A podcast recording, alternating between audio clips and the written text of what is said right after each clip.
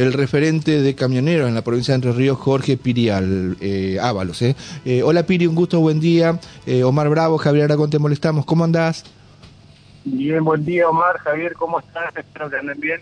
Bien, ¿En, qué parte del mundo andás? ¿En Paraná, en Buenos Aires, en Ceibas, qué sé yo? A ver. no, ahora estamos en Paraná. Ahora estamos en ah, Paraná. Bien. Ustedes focalizan la movilización en Paraná, en a Casa de Gobierno, entonces. Sí, nosotros tomamos la decisión de hacerla eh, lo que es como Igualhuaychú, Concepción del Uruguay, Colón, Concordia, eh, se van a hacer en Villaguay y en Paraná, prácticamente donde están ubicadas las siete regionales, Camionero va a movilizar a donde se concentre en cada regional. Está muy bien, ¿eh? Bueno, parece ser que hay una diferencia lo que va a pasar en Entre Ríos con eh, Capital Federal o Buenos Aires. Acá va a haber mucha gente que se va a trasladar hacia la Casa de Gobierno. Eh, todo indica de que va a ser pacífico, tranquilo, va a haber un fuerte reclamo este, y una protesta eh, con fundamentos y argumentos, pero bueno, dicen que puede ser algo diferente en Buenos Aires. Y bueno, viste como, a ver cómo, cómo viene la ministra esta de, seguridad que tenemos, que siempre, y, más contra nuestro dirigente nacional, que el compañero Pablo Moyano siempre amenaza con palo, con meterlo preso y todo esto, eh, más que nada en estos últimos tiempos, y ya venía de la época cuando estuvo con Macri también, las mismas amenazas, que cualquier tipo de reclamo, movilización, manifestación, eh, la, la, puede llegar a, intervenir la policía, pero bueno, tengo entendido que un juez federal ya un poco le marcó en la cancha a la ministra diciéndole... No puede filmar, no pueden hacer datos, datos eh, tareas de inteligencia previa y que la verdad que sí, que, que no, no, tiene sentido hacer esas tareas eh, por parte de la policía. Sí, sí, así que esperemos por el bien de todos los trabajadores, la gente que se va a manifestar hoy en contra de toda esta situación que se está viviendo, que día a día se está agravando, que no pase nada y que sea un reclamo legítimo y en paz del pueblo argentino. Está bien. Epiri, ¿qué, qué, qué a los cuestionadores de esta medida de fuerza cuando dicen eh, que está bien, este, hay afectación, eh, la devaluación ha provocado un cimbronazo económico muy grande, sobre todo en la clase media y de, pasivos jubilados en Argentina, pero que ustedes también con una situación inflacionaria del 200% como terminó el, año pasado o un 1000% de la gestión del kirchnerismo, no se movilizaron ni una vez. No, a ver, eh, a esto, eh, lo que está pasando en estos prácticamente 45, 50 días van a ser de, de gobierno de Javier Milei no pasaba hace muchos años. Si vamos a, tener una referencia de lo que fue el, el gobierno de Fernández, ¿no? Del kirchnerismo, como vos decís, no hubo medidas tan tan jodidas como esta que quieren implementar ahora. Siempre eh, se tomaron medidas eh, de necesidad y urgencia teniendo en cuenta la situación mundial por el tema de la pandemia, tuvimos una sequía, una de las más grandes de, las últimas de, la historia argentina. Eh, le afectó también el tema de la guerra con Ucrania y Rusia, que afectó a todo el mundo y a nosotros también.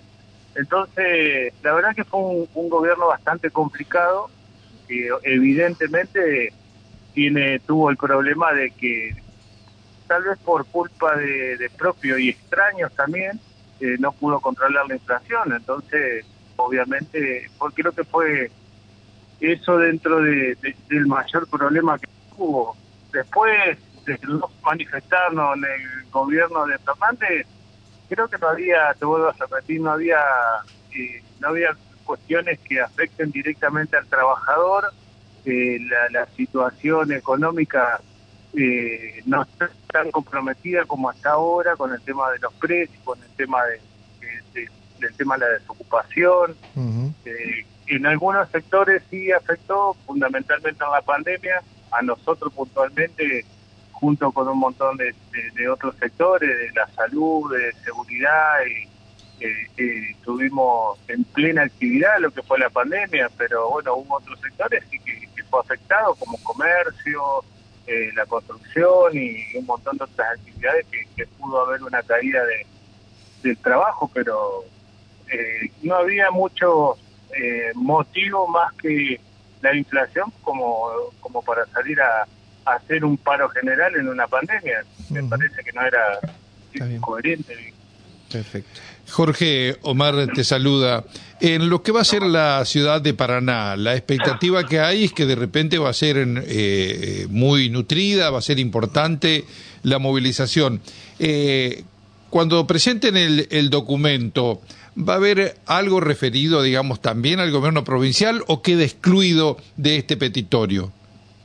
No, a ver, eh, no quedan excluidos porque hay funcionarios y hay legisladores que son de la provincia, que obviamente algunos trabajan bajo la órbita del gobierno provincial, que también ha tomado el discurso nacional de que no hay plata, de que no hay plata, y bueno, viene eh, también amenazando con un ajuste y con toda la, situación ahí eh, pública ¿no? de, los trabajadores que, que obviamente no, no tiene que quedar fuera de reclamo y por lo menos del llamado, de llamado de atención del movimiento obrero, de la CGT en general, eh, los trabajadores, que, el gobierno provincial también se tiene que comprometer con, con el pueblo entrerriano, porque si no, eh, para va a terminar siendo un enemigo más. Eh, Piri, bueno, hoy se conocen este documentos de la Federación Económica de Entre Ríos, de la Federación Económica de Santa Fe, de Córdoba, Santiago del bueno, todo el sector empresarial y pymes, que ellos dicen que no están a favor del gobierno, pero creen que el paro es una oportunidad perdida y que hoy lo que se debe realizar en Argentina es trabajar, como que el paro no ayuda en esta crisis que se está viviendo. Y hablan de los procesos que se han dado en Argentina, por supuesto con todos los gobiernos anteriores, donde el problema que ellos ven es que hay mucho empleo negro y donde dice la culpa de los empresarios, de los dirigentes, del gremio, pero ¿qué es el, el verdadero problema? Falta de trabajo y lo que hay, mucho empleo negro los empresarios dicen que hay empleo negro. Eso dice el comunicado de la Federación Económica, sí. Claro, y la, medida de ajuste del empresario siempre termina siendo el trabajador, lamentablemente. Pero creo que el empresario siempre, los grandes empresarios, no porque las pymes y más de acá de la zona eh, siempre la han peleado, pero los grandes empresarios son oportunistas, estas situaciones siempre salen favorecidos. Obviamente que, que hay una hay un DNU, hay una ley ómnibus que tiene un montón de puntos que puede eh, atacar directamente a la economía, la libre exportación, la libre importación, que la, ya sabemos lo que es la libre importación, ya la vivimos con Menes, eh, y desde ahí el montón, un montón de fábricas cerradas porque era más barato importar que producir acá en Argentina, eh, hay un, acceso a la, a la automatización, a, la a las nuevas tecnologías en industrias, que eso lo único que genera es desocupación, porque hoy la tecnología y la automatización eh, están ocupando la mano de obra humana, ¿no? La, transforman en, robótica o, ya digo en automatización, que, que esos son las grandes empresas son las que van aprovechando esas situaciones de del ingreso, del acceso a la importación indiscriminada. Entonces, eh, hay un montón de cosas de fondo que, que si el empresario chico, mediano, no la ve de lo que puede llegar a pasar, eh, parece que estamos equivocados. Acá el paro de la CGT es para poner un freno a todo este DNU, a toda esta, a esta ley ómnibus que en principio tratamos de defender nuestros derechos laborales que tanto esfuerzo que nos ha, nos ha llevado para conquistarlos, eh, en principio eso, después creemos que un montón de sectores como las pymes, que hemos tenido reuniones con ellos y logrado con un montón de, pymes y obviamente que están muy preocupados, porque son fuentes fuente de, trabajo eh, de a 10, de 5, de 8, de, de 20 trabajadores que, la verdad que, que, le cuesta sostener y más con esta subida de precios que tener una perspectiva de, crecimiento o si van a abrir las puertas el otro día. Eh, entonces es complicado y, yo creo que, el paro nos viene en un momento a, a tratar de, de, un poco a presionar a los legisladores nacionales de que nos defiendan pues, ellos tienen esa responsabilidad, lo hayan vos, vos o no, tienen esa responsabilidad de que no, de no entregar la patria a mm. cualquiera, ¿no? Está bien. Eh, Jorge, te consulto, eh, hipotéticamente si se da, por ejemplo, la aprobación del paquete de eh, leyes ómnibus o de ley ómnibus retaseado, bueno, hay que ver, igualmente recién hablamos con Omar, la letra chiquita, a ver cómo sale eso de, de, comisión y cómo, cómo se aprueba en el, en el recinto, pero hipotéticamente, se aprueba en diputados, se aprueba en el Senado. ¿Qué van a hacer ustedes? No sé si ya lo están hablando con Pablo Moyano, el, el resto de los dirigentes de la CGT.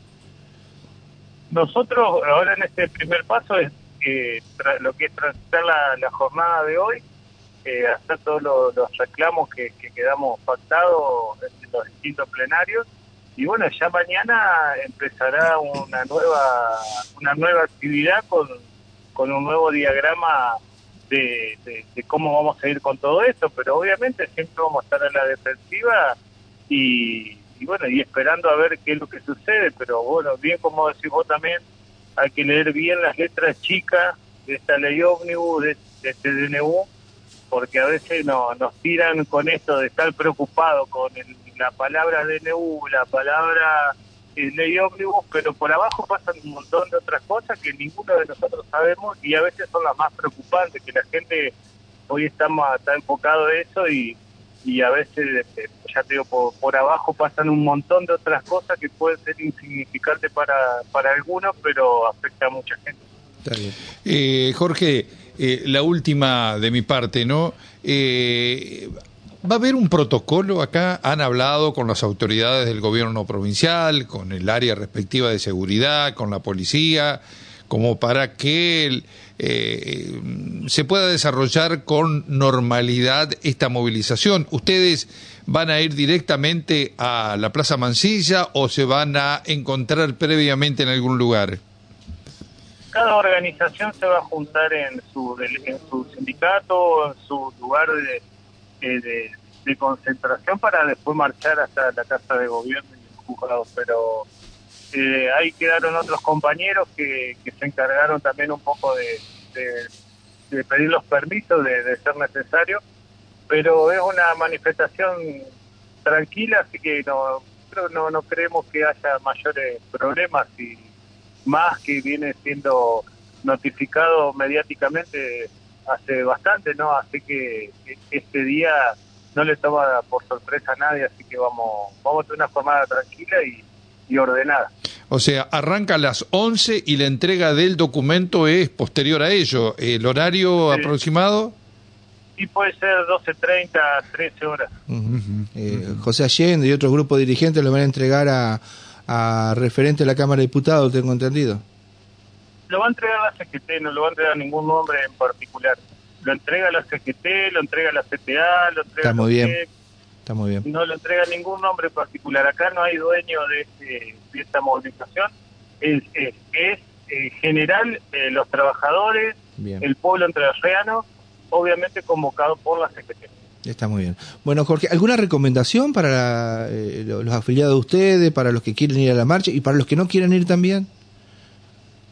para, para el que no quiere ir, que no moleste, que no joda a los demás, que, no, que, estamos preocupados por todos los ciudadanos, por toda la provincia, y que sí se quede en su casa y que se haga cargo de, la, de lo que hicieron. Nosotros vamos a salir a luchar y a pelear por los derechos de todos y todas los trabajadores y todo el, y todo el pueblo entre las redes. Está muy bien. Jorge, gracias por habernos atendido. Fuerte abrazo y eh, de Radio La Voz con los móviles vamos a estar este eh, siguiendo toda esta serie de actividades que están convocadas para esta jornada acá en el, en el, en el centro de la capital entrerriana. ¿eh? Gracias, Omar, gracias por, por el llamado. No, gracias a vos, Piri.